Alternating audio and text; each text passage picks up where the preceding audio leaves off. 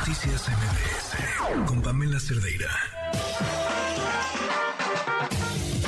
Desde la mirada de la gente, Mesa Ciudadana.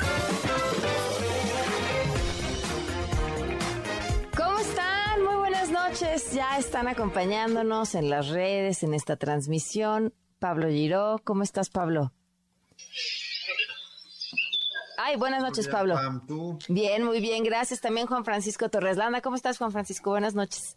Muy, muy bien, Pam. Buenas noches, qué gusto verte a ti y ahora veo a Lourdes y a Pablo. Ya está, Lourdes, ¿cómo estás? Buenas noches. Bien, gracias. ¿Ustedes qué tal? Bien, muy bien. Este, muchas gracias por acompañarnos. Eh, bueno, pues tenemos un montón de temas eh, sobre, sobre la mesa, ¿no? Eh, yo creo que, bueno, esto del tribunal que nos trae a todos así al pendiente de lo que suceda en la Cámara de Diputados, lo iban a discutir ayer, no se logró, lo iban a hacer hoy, ahora mañana, pero tienen fecha, no tienen hora, en la Comisión de Puntos Constitucionales. ¿Creen que, ¿creen que esto avance o creen que la presión de la sociedad esté siendo efecto? Y por lo menos se desató una fuerte crítica porque no se le puede pedir a la ciudadanía que haya un apoyo irrestricto en la defensa de los sistemas electorales o de las instituciones electorales, eh, que haya efectivamente un bloque de disuasión para que no haya reformas en el sistema, particularmente a nivel constitucional, y que de repente, sin decir agua va, este, las fuerzas que en teoría, insisto, son de contención y que eh, habían incluso pactado una moratoria constitucional o una buena parte de ellos, de repente resulta que porque les conviene a los partidos quitarse candados o eliminar escrutinio por parte del tribunal respecto a temas además que coyunturalmente son muy extraños, como son las prórrogas de los mandatos eh, de las dirigencias partidistas en violación a sus estatutos y que no quieren que los tribunales o que el tribunal electoral en este caso se meta con ellos en las decisiones, entre comillas, autónomas, que claramente eh, están yendo en contra de lo que es una democracia plena hacia dentro de los partidos y que hablan de una opacidad brutal. Entonces, eso, eso combinado, la verdad es que genera un malestar importante porque parece ser que nos toman como carne de cañón y, eso a nadie le gusta y, no en menos en las circunstancias en las que nos encontramos, en que se está dando la batalla para que eh, las resoluciones en la Corte sean perfectamente pegadas a la Constitución, que haya un escrutinio muy fuerte como lo hubo en el procedimiento para la determinación de los consejeros del INE y que, repito, estos salgan con su domingo 7 diciendo, no, pero en esto no les vamos a preguntar, nos vamos a ir por la vía corta y, los que hasta hace algunas horas éramos enemigos acérrimos eh, en los temas fundamentales, ¿no? Ahora somos super cuates. Eso es, o sea, qué, qué cinismo, ¿no? Sí, que, que de verdad, qué cinismo pero además sin explicación alguna, vamos. O sea, el tema esto es que, sin decir agua va, oye, este, por esto ya, ya somos cuatro, ponemos de acuerdo, y no en una reforma legal, en una reforma constitucional. O sea, es, es un descaro brutal lo que está sucediendo. Sí, yo creo que ahí tenemos que ser muy eficientes los que eh, vemos la amenaza de una decisión de ese tipo en explicar de qué se trata, qué es lo que se está proponiendo. Y aquí básicamente me parece que se está proponiendo primero eh, quitarle los pocos controles que tienen los partidos sobre las decisiones de democracia interna de los partidos políticos, que de por sí es sumamente deficiente. Todo lo que tiene que ver con candidaturas, con paridad, con acciones afirmativas, con designación de dirigencias. O sea, los partidos están diciendo justo después de la decisión del tribunal sobre la, inconstitucionalidad de las decisiones que tomaron los partidos, en concreto el PRI y Morena, de prolongar el mandato de sus dirigencias por arriba de lo que estaba estipulado en los estatutos. Lo que están diciendo, ¿sabes qué? No te metas porque yo decido cuánto me quedo porque soy el dueño del partido y no me importa ni la agenda, ni la militancia, ni los principios que digo defender. Entonces, primero, eso es lo que está en juego. En segunda, que estamos en un sistema de partidos bastante deficiente en cuanto a la representatividad y en cuanto a la inclusión, que es parte del problema que estamos viendo en cuanto a la utilización de los partidos como eh, los canales legítimos de representación de pluralidad de intereses. Y aquí lo que están diciendo es, pues sí, no voy a dejar que nadie me diga qué tan paritario voy a ser o qué tan inclusivo voy a ser, porque yo voy a decidir quién sí y quién no en base a mis conveniencias, ¿no? Y en tercero, Pero confíen en mí porque lo voy a hacer Pero confía. correctamente. Confía, claro. Nunca lo hice bien hasta No. que el tribunal Me obligó. dijo cómo hacerlo, Sí. pero ahora sí lo voy a hacer y créanme, ¿no? Y tercero, están diciendo, tribunal, tú vas a hacer pues, un poquito de adorno porque ya no te vas a poder meter en las decisiones que yo tomo. Entonces, sí, eso es lo que estamos viendo. Vemos lo que yo pienso que es partidos gandalla, ¿no? Y sí me parece sumamente grave, inclusive para los que, como vimos, llegaron al Congreso por estas acciones afirmativas y se estarían traicionando no solo a ellos, sino a los que posiblemente vengan gracias a estos espacios que se abrieron a contracorriente. Este es el problema del país en realidad. El problema del país en realidad es que está tomado por unos partidos.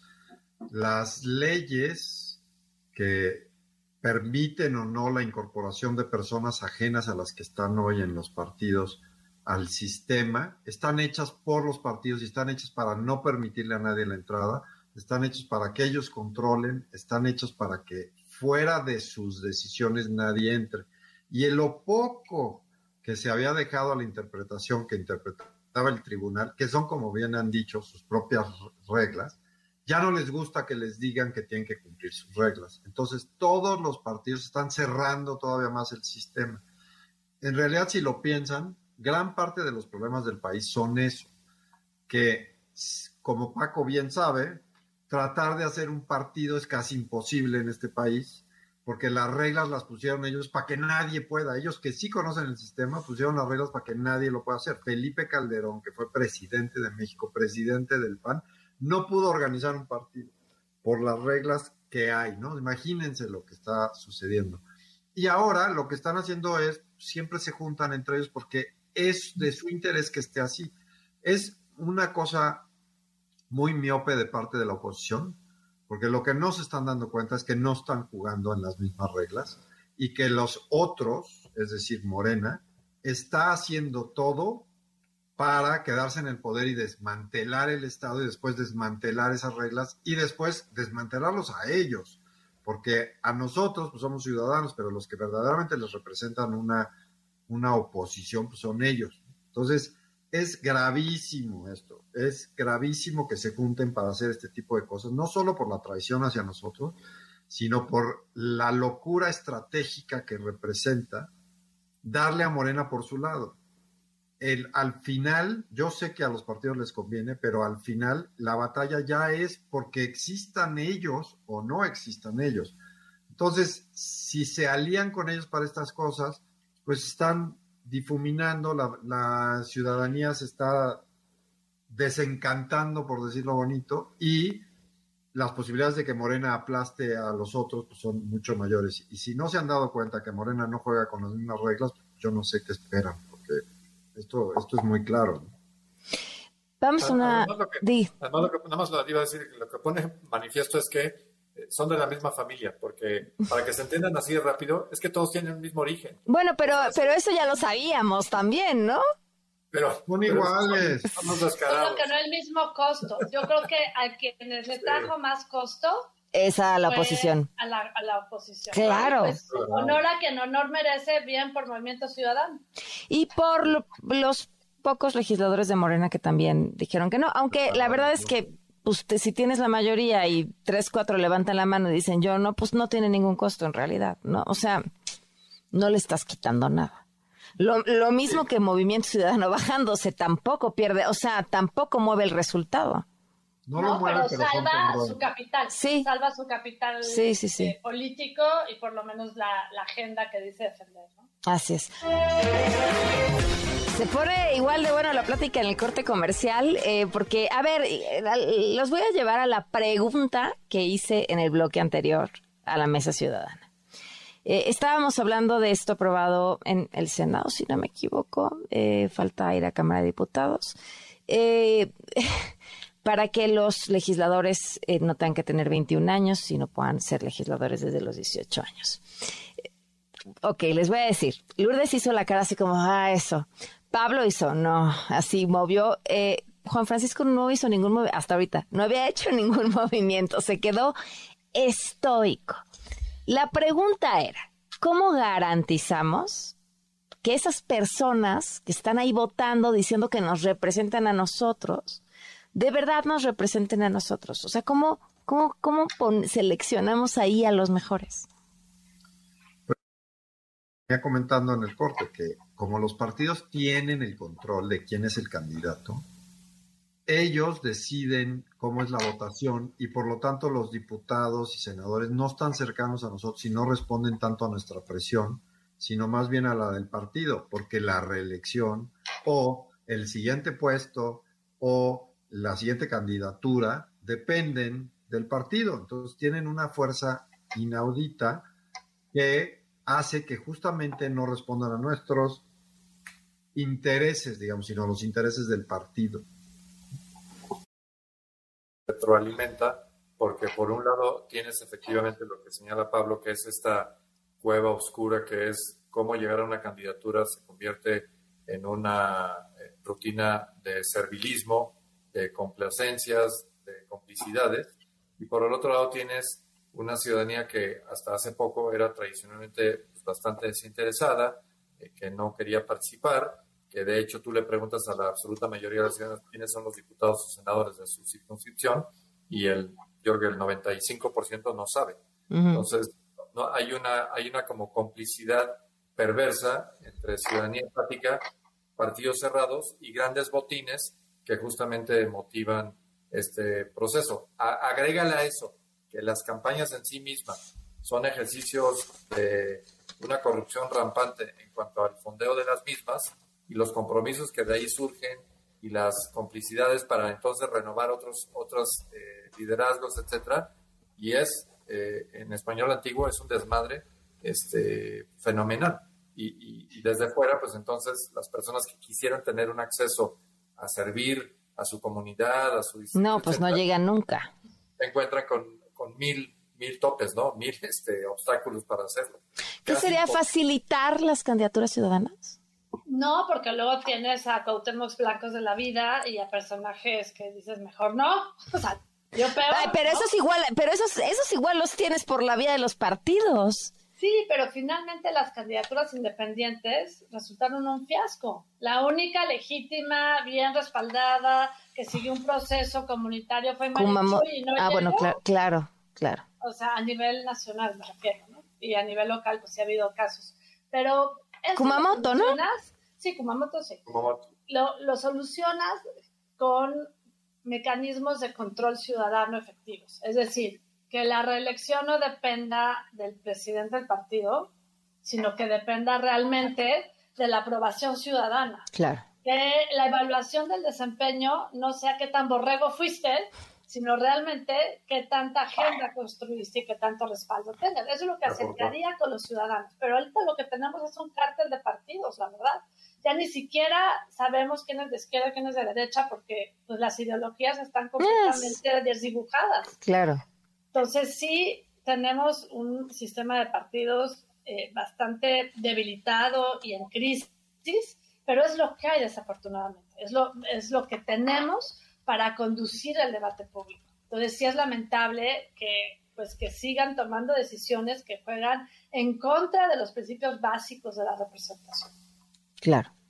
Como que tiene que haber, yo coincido con Lourdes, que una participación, monitoreo, involucramiento más permanente de la ciudadanía, donde hay realmente pesos y contrapesos, escrutinio, castigos, estímulos, etcétera, es la única forma en que ellos van a responder a algo distinto a simplemente sus propios intereses. Y repito, lo que estamos viendo esta semana es les valió absolutamente un comino este, y están vigilando sus intereses, nada más, pasando por encima eh, con acuerdos eh, que, eran visibles frente a todos, decir, oye, vamos a caminar de la mano porque hay un objetivo al que todos nos debemos seguir, pues se les olvidó por completo. Pasan por y estas son las reglas, perdón, perdón, No, no, no, que atropellan a su propia militancia, traicionan a su propia militancia. Pero esto es lo que los une al, primer tema este de, por qué le están quitando control al tribunal, porque al final del día lo que ellos quieren es tener el control del partido para tener el control del sistema político. O sea, yo les, las reglas de acceso al partido y al sistema político son las que harían que respondieran más a la ciudadanía. Por ejemplo, en Estados Unidos Donald Trump se les coló al Partido Republicano en las primarias porque hay reglas de cómo puedes participar. Se les coló, les ganó y llegó. No es un buen ejemplo, pero así puede suceder. Y, por ejemplo, la reelección no depende del partido, sino de los votantes. Y entonces los presidentes de los partidos en Estados Unidos nadie sabe quién son. O sea, si yo les pregunto ahorita quién es el presidente del Partido Republicano o del Partido, porque no importa, no tienen poder, no le pueden decir a un senador cómo votar. Aquí sí, porque aquí todo lo controlan ellos. Y eso es lo que quieren, por eso le quieren quitar ese control pequeño que está teniendo el tribunal frente a sus partidos.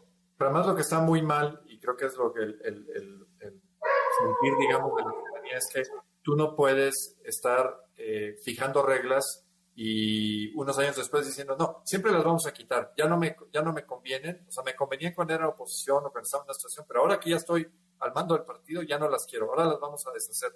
Oye, a ver, es, ha sido la historia del presidente, ¿no? Ya sé, pero no, no, no, no podemos permanecer impávidos y repito, menos cuando se trata de reformas constitucionales. O sea, en teoría, en teoría, las reformas constitucionales justamente su ánimo era que no se pueden modificar con facilidad y que eran reglas de permanencia. No para siempre, pero por lo menos tienen que pasar, no sé, unas décadas de decir, oye, esto nos pusimos de acuerdo, no a los tres o cuatro años, siempre no, va, va de regreso. No, y de menos, y de menos que hubiera una discusión seria, ¿no? No, aquí se ponen de acuerdo una noche y lo van a votar al día siguiente, ¿no? Es una cosa sin discusión de nosotros, no, nadie importa. Bueno, a ver, yo no sé, porque decimos, a ver, sin parlamento abierto y el parlamento, o sea, el parlamento abierto con estas últimas dos legislaturas va su exposición de motivos y dicen, hicimos parlamento abierto. Y en el parlamento abierto se concluyó que no deberíamos seguir adelante con esta ley. Por eso vamos a seguir. Es como, es, es, es, como una locura. Es como, se lo hicieron, escucharon, les quedó claro que estaba mal, que todos y todas las expertos opinaban que estaba mal. Está plasmado en su documento e igual lo están votando. La verdad ni van. Ni van. No van ellos a Bueno, no, a ver, la verdad ni leen. No leen, no van. Este, Pero imagínate ahora que tengan los chavos 18 años, todos los que tengan hijos y sepan lo que es tener hijos de 18 años, este, se darán cuenta que no es una buena propuesta que un chavo de 18 esté de legislador. Ahora, ¿por qué de 18 no y de 21 sí? Bueno, es arbitrario, pero, pero sí se hay una madurez. En realidad debería de ser una cosa mucho más seria y más difícil de, de llegar. El problema con eso es que si pones demasiadas restricciones, pues dejas fuera a mucha gente y muchos sectores sociales que podrían representar. Ahora, Por eso Pero, sí creo que debería de haber, entiendo, no puedes limitar por un tema de derechos humanos y eso y además me parece lo justo y lo correcto y, lo decía hace rato, o sea, hay muchos ejemplos de legisladores y legisladoras eh, que no habrían cumplido ese perfil como decir es no, pero no de que tengan ciertos estudios y que han hecho un gran trabajo. Pero, pero creo que si ya vas a ser candidato o candidata, sí debería de haber como un, ¿cómo se llaman estos? Un propedéutico. Sería súper útil, claro, claro, y que sí lo tengan que cursar. Y que el primer módulo es eh, comprensión lectora. Sí, sí, debería de haber, como, como lo hay para manejar, debería de haber licencia para ser legislador, propedéuticos, como A ver, yo, yo sí creo que el título no lo es todo. No, no, no, no, no, no, no, no, no, no, no para nada. No lo son todo, pero sí debe de haber una forma de documentar la experiencia, la trayectoria. O sea, esta discusión que hay, por ejemplo, para los requisitos para ser consejero electoral, en donde sí se han excluido perfiles, liderazgos que serían quizá muy buenos y que no son precisamente ni maestros, ni doctor, ni licenciados. Ok, hay formas de tener equivalencias, ¿no? Es cierto, pero la verdad es que estas decisiones de las designaciones en el contexto de este gobierno, pues no es precisamente eh, favorecer el mérito y las trayectorias, sino las lealtades. Si vas a legislar, si vas a legislar, tendrían que saber qué es legislar. O sea, por lo menos tendrían que saber cuál es la labor, cuál es el producto, cuál es el resultado. O sea, tendría que haber una mínima concepción de cuáles son los objetivos por los cuales... Por eso el propedéutico no es tan mala idea. requisito de la precandidatura. Tienes que, sí, tú todos y todas son bienvenidos, no importa su edad, no importa su, no pero tienen que hacer, tienen que cursar un propedéutico. Mínimo. Sí, sí, Pues si sí, es o sea. automotriz, si es un Y taller pasar un examen, tienen que un saber, examen. tienen que saber, oye, qué son los amortiguadores, qué son el carburador y qué es, este, no sé, este, una válvula. Este, tendrían que saber qué es una iniciativa, qué es una exposición de motivos, cuáles son temas constitucionales legales. O sea, tiene que haber una para que- Claro, nociones básicas del derecho también. Ahora, la verdad es que muchos de los que actualmente están no saben eso. ¿eh? No saben nada. No, Por eso. No, pues si muchos de Morena los, los eligieron por tómbola, ¿no? Ahí, en, ¿te acuerdas? En el... Y además vas a hablar con ellos y te das cuenta que ni siquiera en todos tus años han aprendido nada. Nada. Es, es verdaderamente deprimente. Yo ya no voy al, al Congreso porque me deprimo. Es como hablar con la pared. No, no hay comprensión del otro lado, porque una cosa es que haya comprensión y te digan, oye, no, porque a mí me conviene esto, o no, porque yo quiero hacerlo, o yo, o, está muy bien tus razones, pero de todos modos no me importa. Pero los ves que no- ni siquiera entienden. Y por eso ni siquiera las leen, y se las mandan para leer. Votan una cantidad de, leyes que no leyeron. Es- pues con esta propuesta de la escuelita para legisladores, este, nos vamos, cerramos con las recomendaciones en redes sociales. Gracias, gracias a los tres por habernos acompañado. Noticias MBS